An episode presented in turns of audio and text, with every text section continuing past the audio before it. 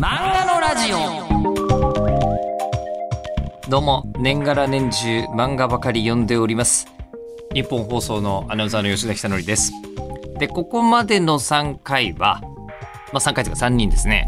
えー、あの浦沢直樹さん石塚真一さんそして、えー、広金健さんというもうこの発言をこうねあの直接聞かせていただけることはもう歴史的な価値みたいな方だったと思うんですけど、えー今回はですねあの今後さらにすごいことをされるんだろうなという方がめちゃくちゃあの若い頃に何を言っていたのかという記録としてめちゃくちゃすごいんじゃないかなと思うんですよ。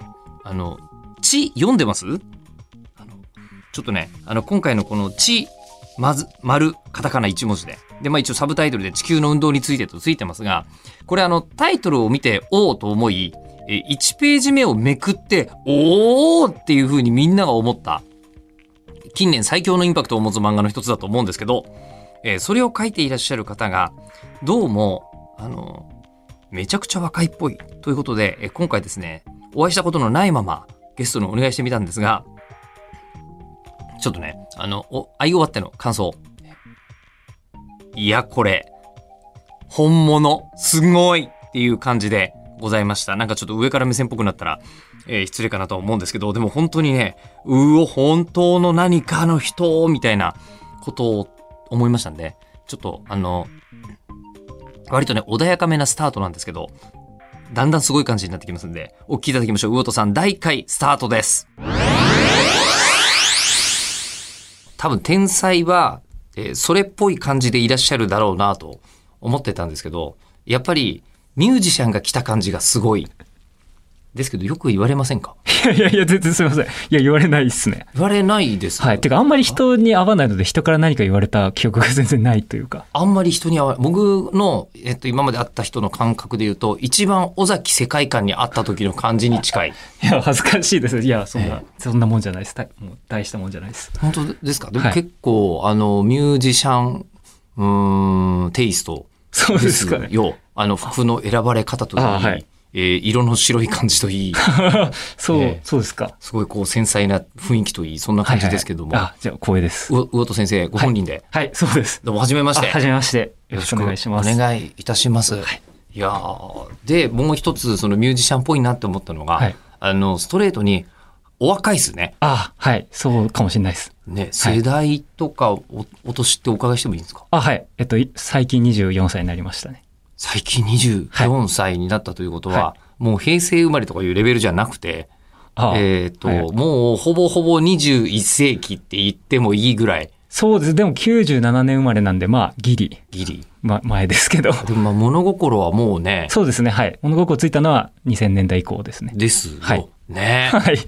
いやっていう方があの今漫画界にいらっしゃって書いてる漫画が明らかに異質っていうのはあ時代が先に進んだぞ っていう感じがすごいしてぜひお話をお伺いしたく。本当光栄です。そんな言っていただいて。いやそんなこちらもあのただもう一つ懸念してたのね、はい。勝手に懸念してたのは、はい。ものすごい天才であのあのー面倒くさい人だったらどうしようかなってちょっと思ってたんです、はい。作品もキレキレだからあのーなんだろうもう一昔前の、えーあのー天才ミュージシャンみたいな人が。ファッと来てそんなこと聞くなよみたいないやいやいや、もうそんな、感じの可能性すらあるかと思ういや、すみません。いや、もうおこがましい。そんな僕、僕みたいなもん呼んでいただいて本当ありがたいです、それは。いやいやそうなんですね、はいラジオ好きなんですけどあ、はい。あの、はそう、あの、吉田さんがやってらした、のいたみなラジオとか、温泉で、あ、まあ言っていいのかわかんないですけど、聞いてまして。全然いんですけどそう。ええ温泉であのこうインターネットラジオステーション温泉の、そうそうそう。えーそれでノイタミナラジオ聞いてたんですか？はい、聞いてましまた。た極北聞いてまし いたやいやいや、なんか、そう、中学生ぐらいの頃から漫画投稿してて、はい。で、まあ耳暇じゃないですか、絵描いてる時、うんうんだからラジオ聞くようになったんですけど、やっぱネットラジオが結構近くにあの検索しやすかったんで、え。で、見てるアニメのラジオとかああるんだみたいなので、掘ってったら、ええノイタミナラジオがあってみたいなえ。出てきてはい。で、聞いてましたね。僕があのなんかアニメのラジオのはずなのにあの無職のおじさんと ええあのあそうですよね。なんか不思議な取り合わせでしたよね、それはええあの単に、えっとね、それちょっとだけ説明するとあのノイタミナっていうのの、えーアニメ枠があるんですよフジテレビさんに。でそこのオフィシャルラジオをやろうと。ことになったんだけど、はいスタッフが少なすぎて、はいはいはいえっ、と、これはもう一般の人からスタッフを募ったら面白いんじゃないかってあ思あ、そうか、そういえばなんかそんな感じでした。そうはいはい、そういえばそうだった。で、当時、はいあ、そう、当時、放浪息子だったんです。あ、そうですね。アニメでやってたのはいはいはいはいはい。で、人生を放浪している息子たち募集っ。て言って、ニート募集って言っはいはいはいはいて、行ったら一人、えー45歳ニートはいはいはい。いやそうだったわ。そう、めっちゃ思い出してきました。えーありがとうございます。いや、そうでした、そうでした。だからめっちゃ笑って、で、あれ、時間長いのがいいんですよね。あの、ね結構、そう、温泉のラジオって30分ぐらいが多かったようなうんうんうん気がするんで、うんで、それで本当聞かせていただいてたっていうのと、あと、クリームさんのオールナイトニッポンとか、もう伝説ですけど、もそう大好きだったんで、えで、それでちょこちょここう吉田さんが出てきて、え行きましたね。そう。新宿2丁目ゴミマラソン。そうそう、ゴミちゃんの。うわ、そういうの？ゴミちゃんのとか、ええ。あと、ええ。あれですよ、カリカリくんの説明が長すぎて、あの、ラクーアのイベントの。あったで、その時に吉田さんがまとめるっていう、ええそう、めちゃくちゃ面白かったです。ありましたね。いや、そういうラジオほぼその、このスタジオとかで撮ってます。いや、だからそれもうめちゃくちゃ、だから日本放送自体も、来させていただけるなんてっていうのは本当に感激の極みですね、本当よかったです。めちゃくちゃ話しやすくなりました。いやいやいやいや、もう本当に。こちらとしては。ありがたいです。でもさっきもスッと出てきたのが、はいもう13歳から投稿を始めてっていう話を聞いて、はい今24歳、はいっておっしゃってましたから、100M っていう作品が、えっと、マガポケではいはい連載されてましたよね。はいその時っておいくつです？多分21位ぐらいだと思います。?21。はい。これ、あの、いずれにしろ、すげえ早いですよ、それぞれ。いそうなんですかね。わかんない。他の人がわかんないんであれですけど。や、でも、あんま、13歳でデビューした時和荘の時代とかの話聞いてるみたいですもん。あ、でもデビューは全然デビューとか13じゃない。あの、書き始めが。書き始めが13で、で、もうプロとして20歳前後でって結構漫画黎明期のお話みたいな感じではあり、はいはい。ああの、そこでね、もう一つ今、あの、昔の漫画家さんもよくラジオ聞いてくださってたみたいな話はあるんですよ。はいはいそれってやっぱり AM、FM で普通に作業中に聞いてる感じだけど、検索しやすいので、あの、ネットで僕の番組見つけてくれてたのとかって、あのーなんて言うんだろう。その辺、漫画以外にもいろんなメディアがあった世代じゃないですか。ああ、そうだと思いますね。多分、他と比べたらえ。、ウドさんが初めてスマホ持ったのは？僕、あの、10、え、中1だったんですけど、僕初めての携帯スマホでしたね。もう、ガラケにー、、ガラケー持ったことないですね。ガラケー持ったことない。はい。でもそれ多分特殊だと思います。あの、僕の友達は小学校ぐらいでガラケー持ってたんで、僕、携帯持たされるのが遅かったんで、初めてはスマホだったんですけど、うんまあそういう世代だったとは思いますねで。もそういう世代で、はいスマホがあるとなると、はいあの、面白いものというのが、はい。えーその前の世代とは、もう全然はいはいはい。バリエーションが違うわけですよ。はいはいはいえーもうゲームもできるし、はいはいはいえーもうネットもいくらでもあるし、SNS もあるしみたいな状態でしたよね。もう初めからそうですね。でもなんか僕がなんかやっぱ、飽き性っていうか、なんかあんまり何か面白がる才能なかったんで、ゲームもすぐ飽きちゃうし、なんかやってて意味あるのかなとかすぐ思っちゃうええので、ええで SNS とかも一回もやったことなくて何も。あ、そうなんですか？はい、あの、そうですね。LINE 以外何もやってなくて、えまあ今もですけど、あの、ええあの作家のツイ作家っていうかあの、ツイッターの宣伝アカウントはあるんですけど、個人のは何もなくて、だから SNS とかもやってきてないし、なんかそういう、なんていうか世代のこういうのあったよねみたいなの多分全然、なんかそういうのに鈍い感じはしますね。あの、僕は、はい。あの、こう、まあ、アニメもそうだし、はい。漫画もそうだし、で世代がすごいこう、なんですかね、あの、こう、若い頃は、全く何にも、えー紙メディアしかない、テレビとラジオしかないみたいなところから、えっ、と、パソコン通信が出てきて、はいはいはいはいえーで、ネットになって広がっていって、はいはいはいで、スマホもあってみたいな、もものすごい実はメディアリッチな、ありがたい世代なんですよ、はいはいはい我々40代半ばって。はいはいはい。で、すごい来たんですけど、もう今の、ううちの娘とか10、あ、うちの娘15歳だから、娘の方が全然ウォトさんに年齢近いですよ。そうです。それすごい今改めて思いましたけど。はいでそうするとうちの娘なんかもうスマホが全ての起点になっちゃったんはいはいはいはいはい。ですよ。はい。で、えー漫画もなんか親が異常に読むから異常に本がうんうん。あるからポロポロ読んでるけど、はい周りの子にハマってる漫画って聞くと出てこないんですよ。ああ。こう言っちゃなんだけど。ねええみんな、あの、えっとね、今おすすめの動画何って言うとみんな教えてくれるんですよ。ああ、なるほど。娘の友達ぐらいのはいはいはい世代って。で、漫画は好きだって言っても不思議はないうん。けど、なるほど。我々の世代でさ、あの、石川君とかで、漫画でさ、今お互い何読んでんのっていう質問が成立しないことなかったよね。だよね。それとはちょっと、まあ、そう。そうですね。だから選択肢は増えたのかなとは思いますけど、でも僕自体もそんな漫画読んでないんで、え？でも何やってたかっていうところ全くわかんないですね。僕本当に学生時代何やってたんだろうって別にスマホもやってないし SNS もやってないし漫画も読んでないしなんかぼっとしてたんですよね。部活もやってないし。え、でも10 13歳に、はい。えなった時に、はい。もう投稿はしてるんですよね？はいしました。え、じゃあ何かの漫画に影響をあ受それは、えっと、バックマンが偶然僕テレビでアニメやってて。バクマンのアニメが中学生。そうです。ねで1話を偶然見たんですよ。で知らなかったんですけど、バックマン。はいはいはで、なんだこのアニメと思って、あの、アニメ版って最初なんか、あの、作中、劇中劇みたいなののオープニングから始まって、はいはいはい。それがなんかすごい特殊だなと思って、オープニングが終わったらまた別のアニメのオープニングが始まって、はいはいそれが正式なバックマンのオープニングだったんですけど、え、何このつかみみたいな感じで面白くて見てたら、漫画家目指すんやみたいな話で、で僕も、なんかぼんやり漫画家になりたいと思ってたんですけど、別に具体的に何も行動してなかったんですけど、それ見て、あ、こういう風に投稿とかして出版社とかに持っていくと漫画家にこうなっていけるんだっていうのを知って、で、本当に何もやってなかったんでええ、じゃあ何かやってみようと思って、時間だけがあったんで、あの、投稿を始めたって感じですね。中学生のはい時に。。そうですね。えで、その投稿したというのが、はいまあ、めちゃくちゃ行動力があるぞとも。はいはい。いや、だから何もやってなかったんで、別にデメリットがないなって思ったんですよね。これをやって、落ちても、うん。あの、デメリットじゃないじゃないですか。そもそもゼロだから状態がはいはいは。いだから、受かったらメリットだし、なんか、そう、ややらない手がないなって思ったんですよ。あの、漫画家本当なりたかったので、あの、絵描くの好きだったんで。あ、絵描くのは好き。そうそう。はい。えーで、漫画家さんっていうものは、バクマンでこうやってなるものだと、そうですねハ。ウツーものとしてあ、本当にそういう感じで。見て、はいで、じゃあ送ってみようと。そうです。え、やっぱりジャンプに送ったんですか、初め？はい、初めジャンプに送りましたね。それって多分、はいあのーまあ、冷静に考えて、全国の少年少女、はい多分何万人という人たちが。それを思って送ってきたりとかはいはいはいはい。してるんですよね、きっとね。多分そうなんだと思う。で、僕らの世代やっぱ漫画家目指した人多いと思うんですよ。バクマンが結構売れたので。なるほどで、。これすればなる、なんだ結構同級生にも漫画家なりたいみたいなの言ってる人いて、うんで僕一切そういうこと言わなかったんですけど、恥ずかしいことだと思ってたんで、うん漫画描くことが。あの、でもそういうこと言ってる人はいたんで、なんか、ここの世代だけ妙に漫画家を目指した経験がある人は多いのとは思います。多いかなとは思いますけどまあ、。それこそね、ちょっとそのよりもさらに前だと、こう、光の子とかが、はいはいはい。ブームになるとはいはいはいね、囲碁を打ち始める子がいっぱいいたりとか、いうのと、まあ、同じはいムーブですわな。そうですねまあね。本当にそういう感じです。ええスラダンでバスケやるみたいな。ああ、はいで、その影響の受け方は納得いくんですけど、はいあの、なんだろう、漫画の、その一番初め書いた内容とかって、はい。覚えてあ、ます？ギャグです、完全に。あ、ギャグだったんですか？はい。へえ。えっと、18歳ぐらいまでずっとギャグしか書いてなかったですね。そうなんだ。はいえ、それは、あいや、の、単純にストーリー書けないなと、え？難しすぎてえ？思ってて、で、今にして思えばギャグの方が難しいんですけどええ、なんかギャグだったらこう、なんか学生でもできるかなとか思ってて、まあ本当浅はかな考えなんですけど、だからギャグだけ投稿してましたね。いや、ちょっと待ってください。はい今のは本当に驚き。いやいやいや。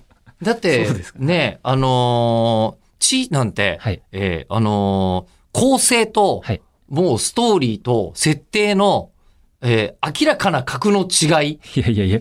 を見せつけられた作品だと思っていたので。いやいや、そんな大したもんじゃないですけど。いや、でもめちゃくちゃそういうことに興味があって、10代から追い求めていて、若手でこうなったっていうんだと勝手に思っいやーてました。全然なんかのらりくらりと適当にやってただなんかそのギャグでええギャグって言ってもなんかこのあの福本信之先生の大ファンだったんでなんかああいうすごい何かを真剣に考えるみたいなのを考えるのをくだらないこと考えるみたいな。でこれ多分みんなめっちゃ一度は通る道なんですけどあの僕がなんか最初書いたのはなんか体育座りあの全校集会みたいなのではい体育座り体育館でさせられるんですけどそれ長いとケツがどんどん痛くなってくるじゃないですか。はいはい。でそれをなんかどうやって攻略しようみたいなのをすごいなんかシシリアスなタッチで書くみたいな、もうすごいありがちなギャグの受けの取り方みたいな漫画を書いてて、でもその頃からなんかシリアスタッチではあったので、ふざけたこと本気でやるみたいな。で、そこの、なんかセリフが面白いねみたいなことを担当についてくれた方が言ってくれて、で、セリフ面白いんだからなんかストーリーのやつやればって言われて、そこで初めて、あ、そうなんだ、じゃあ一回やってみようかなと思って、18歳とか、そんくらいで書いたのが最初ですね、ストーリー漫画書いたの。へえ。いや、ちょっと待ってください。確か、はいえっと、100M は5冊出てて、はいあの、100メートル走のテーマになった漫画が、えあります。で、これの4巻にはい、デビュー作の短編はいはい、そうですね。みたいのがはい2つだったかな、はいはい載ってはい。いるんですけど、あの、逆に、ありがとうございます。読んでくれてて。あ、いえいえいえ、もう力読んで、はい100円も面白そうだと思って読んで、いやありがとうございで、ます。読んだら、そこの読み切りがギャグだったんで、ん？ってちょっと思ってたんですよ。実は。はい。ええで、その時は、まだそれ18歳以前の作品ですか？そのそうですね、そんぐらいだと、19とか。や、えっ、と、あのギャグの作品自体は、えっ、と、なんか、なんか雑誌に空きが出たんで、急に何ページかで書けないギャグぐらいみたいなやつって言われて書いたやつなんで、デビューした後のやつなんですけど、テニスの方ですか？いや、テニスじゃないギャグの方ですね。あテニスの方は、なんか、新人賞で普通に書いたやつなんです。そうテニスの森ギャグって言っちゃったんだけど、あれもギャグかどうか微妙なラインなんだよな。あ、テニスのやつもギャグだと思ってたんですねあ、。僕ちょっと思ってました。まあまあ、ギャグっちゃギャグですね、確かに。はい。ギャグっちゃギャグ。はい。あ、それ、あのー今、はいその感覚、どこかでって思いながら読んでたんですけど、はい今繋がったんですけど、はい進撃の巨人だわ。ああ、へええあの、進撃の巨人はの伊佐山先生え。は笑わせ、笑っていいのか、はい。えっ、と、あの、真面目に受け取っていいのか、わからないラインをついているっい話を明白に。していてやそれはすごいことだと思います。ええあの、ってことは、先にまあギャグ書きたかったのは、はいやっぱり読まれた時にみんなが笑ってくれるのがこう、嬉しい。いや、単純にギャグ書いてたのはそれしか書けないからなって思ってたんですけど、でも今にして思うと、そのふざけたことを本気でやるっていうテーマは一貫してるなというか、まあ100メートル走だって地動説だって、旗から見たらなんでそんなことすんのっていうのを、でも本人からしたらめっちゃ必死にやってるっていう、なんかその構造っていうか見え方が面白いなって思う人なのかな、自分はって思いますね。今から考えると。今私、この、はいあの、今ラジオ局じゃないですか。はいラジオ局に入って、えー一番すごいなって思ったディレクターがはい言ってたことの一つが、はい。えーあの、いいことを一生懸命やるのは当たり前だと。はいはいはい。なんでそれをやるのかわからないっていうことをはい一生懸命やった時に感動が生まれるって言ってたんですよああ、なるほど。ああ、でもそれ本当にそうかもしれないですね。そ確かに。れ言われて確かにと。はい。ええなんかね、一生懸命こうあの商売を成功させようと思ってはいはい頑張りましたわ。まあはいいい話だけども。そうじゃなくて、ロマンがありますもんね。なんか人間の不合理さっていうか、うんなんでそんなことやんのっていうのをやるのは多分人間ぐらいなもんだと思うんで、うんそこが面白いのかなっていうのはありますけどね。ドミノ倒しとかやる理由わかんないですもんそうなんですよね。ね。あれを何十日もかけてやって、最後にブワーッつってそう。倒す。本当にでも感動するんですね、それ。だからわけのわからない感動に飲み込まれるというか、うんそういうのが、なんか自分の好きな作品もそういうのが多かったのかなと思うので、あ、あーえ、好きな作品ってどの辺ですか？まあでも、カイジとかも、そのじゃんけんとかパチンコとかをめっちゃ真剣にやるっていうのがな、るほど。なんか、旗から見てすっげえ面白いんだけど、でも読んでるともう本当熱くて、涙が出てくるみたいなうんこととか、まあ、寄生獣とかも、まあ、ミギーとかすごいこ、はいうなんか、不思議というかうん奇妙だし、うん。笑っちゃうみたいな造形なんだけど、あの、寄生生物たちとかも。でも行われてることは真剣だし、でもなんかこう、なんかちょっと笑っちゃうぐらいあっさりしてたり、人が死な時に。そういうのがやっぱ面白いなとは思いますね。まあ、デスノートとかも、いや、あこんな、なんかもう大喜利のこ答えみたいな、人、名前書いたら人が死ぬノートっていう、うんそれをあここまで突き詰めると、あ、こんな面白くなるんだっていう、そういう好きな作品はそういうのが多かったので、あそれ、おそれ思いました。僕、あれ見たときに、あれね、水木しげる先生が似たの書いてるんですって、デスノートって。そうなんですね。いかにも出てきそそうじゃない水木先生のやつで、はいはいこう、あの、名前を書くと人が死んでしまうノートみたいのが、使ってるうちに怖くなる。あたりまではいかにもな話なんですけど最後怖い、捨てる、だからもう焼いて捨てようと決めた。だけど、なんかそれはそれで怖いからと思って、違ったかな？まあちょっとせ正確なストーリー覚えてないんですけど、自分の名前を、えーそこのストーリーまでの間に自分の名前を書くの怖いから塩水で書くとかしてるのかな？塩水だかこうなんかで書いてうん、書いてそれを火にくべると、はいえー最終的にあの炙り出しで自分の名前が出て死んじゃうっていう はい。水木ものはあるんですよ な。るほど。ええで、あいかにも水木先生っぽはいけど、あれを使って世界を平和にしようみたいなことを思うとこが発明ですよねいや、。そうですよね。いや、本当に、だから、なんかどっかの編集さんと、てかジャンプの編集さんと話してた時に言われてそうだなって思ったんですけど、ええあの、デスノートは思いつけるかもしれないけど、矢神ライトは発明だみたいな。あのキャラがすごいみたいなことなるあ、そうなんだ、みたいな。なるほど。は確かにそうこですね。れは目から鱗だし、そうだなっていうふうに落ちましたね。確かになんか、これどこでもドアの超ヘビーバージョンとか考えられますよね。そうですね。だからやっぱキャラ使う人によってはっていうことあるのかもしれないですね。ああいやあ、そういうのを突き詰めて考えるのは、はいギャグ脳といえばギャグ脳。なのかもしれないです。はい。ああの、ギャグって読んでもらうときに、もう、なんていうんですかね、100%楽しんでもらう前提じゃないですか。はいはいはい。お客さんがいる前提。はい。で、それに対して、あの、ストーリー漫画って、うんあの、なんか、とりあえず読んでくれて楽しんでもらうっていうのは、プロだったら思うかもしれないけど、それとは別に、もう浮かんじゃったから書くしかないんだっていうタイプの人もいらっしゃるわけですよ。ほう。ええはい。あの、これはソードアート内の川原先生とか聞いてると、はいもう頭の中で、はいえーもう、あの、戦いのシーンとかが、もう筆で実況しゅ中継してるイメージっていう。ことだそうなんですよ。えーあそれはそれで説得力がわかるってはいはい話するんですけど、あの、どうなんですか？エンターテインメントになってなきゃストーリー作る意味ないのか、それとももう浮かんじゃってるからこれをとりあえずここにぶつけさせてっていう。いや、でも、どうでしょうね。やっぱ最初は浮かぶんですけど、その辻褄合わせを、まあ、エンターテインメントにしていかなきゃ誰も読んでくれないのかなとは思いますね。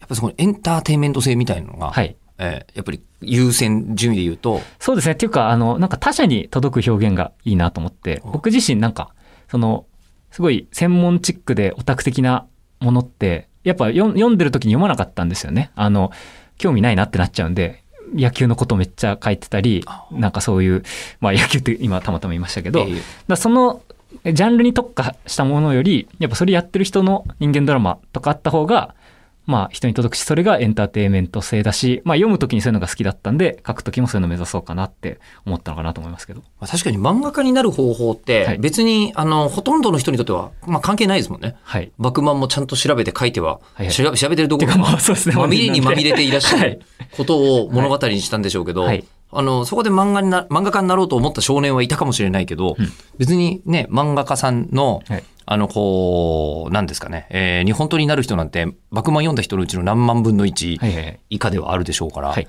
あのエンターテインメントとそのなんか専門性みたいなことは別に別個に考えられるぞと、はいはい。うん、いうことですよね。そうですね。本人は半分謙遜気味でいらっしゃいますがえとてつもなく本質的なところに刺さってると思うんですよね。でなんでそれをやるのかわからないことを一生懸命やるっていうメリットの先みたいなことが見えてるんだなっていうふうに思うじゃないですか。